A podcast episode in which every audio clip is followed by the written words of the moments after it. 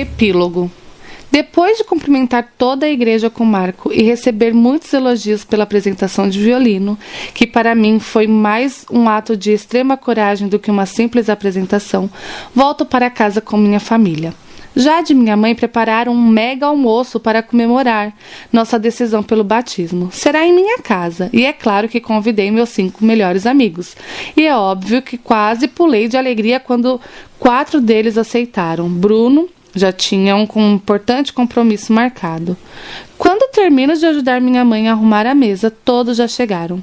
Converso um pouco com cada um antes de comermos, enquanto tento fugir da cinegrafista ambulante, também conhecida como Ana Gabriela, que quer me filmar a qualquer custo. Às vezes sua paixão por registrar tudo é irritante, mas também é divertida. Em certo momento, quando finalmente consigo despistar minha paparazzi, subitamente Theo me dá um abraço de urso. É como se ele estivesse falando meus parabéns com um gesto. Sabia que voltaria a tocar, ele exclama sorrindo. Viro-me para ele. Bem, duas pessoas me encorajaram a fazer isso, digo, imaginando que deva estar vermelha por causa da minha timidez. Uma eu sei que é Deus, ele diz. Concordo com a cabeça. E a outra, quem é? Hesita um pouco antes de responder. Você. Obrigada por acreditar em mim. Ele parece surpreso e feliz ao mesmo tempo. E, bom, ele fica até um pouco vermelho. Ah, você me ajudou com minhas dores de cabeça, diz. Já era a hora de começar a retribuir. De repente, um pensamento invade minha mente. Preciso fazer uma coisa agora. Theo, espere aqui que eu já volto, falo, afastando-me devagar. Se alguém perguntar por mim, diga que volto daqui a cinco minutos, tudo bem? Espere onde você vai, Violeta. Abre um sorriso, olho para ele, já subindo as escadas, mas parando para falar-lhe. Riscar alguns tópicos. Ele fica completamente sem entender, mas seria difícil de explicar tudo em pouco tempo. E preciso fazer isso imediatamente. Talvez eu conte a ele mais tarde mas sem dar muitos detalhes do que exatamente vou riscar.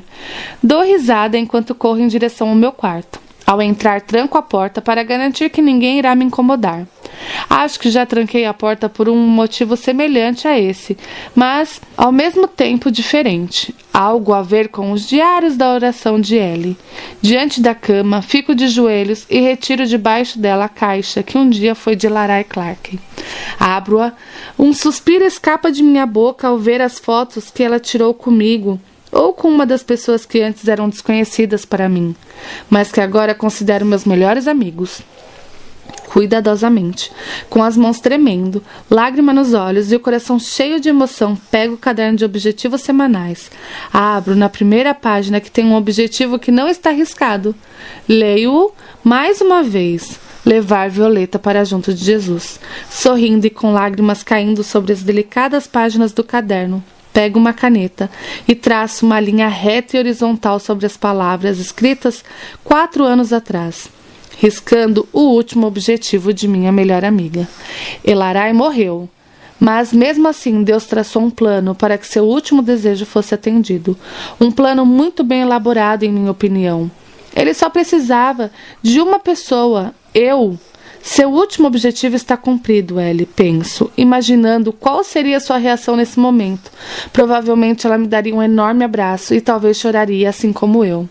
Fecho a caderneta, coloco-a na caixa e volto de, para debaixo da cama, onde sei que ficará segura. Um sorriso se forma em meus lábios, enquanto enxugo as lágrimas com as costas das mãos. Agora, os próximos objetivos que irei riscar estarão em minhas próprias páginas, em minha caderneta. Levanto-me e desço as escadas correndo, com mais um motivo para comemorar hoje. Um sorriso radiante me acompanha.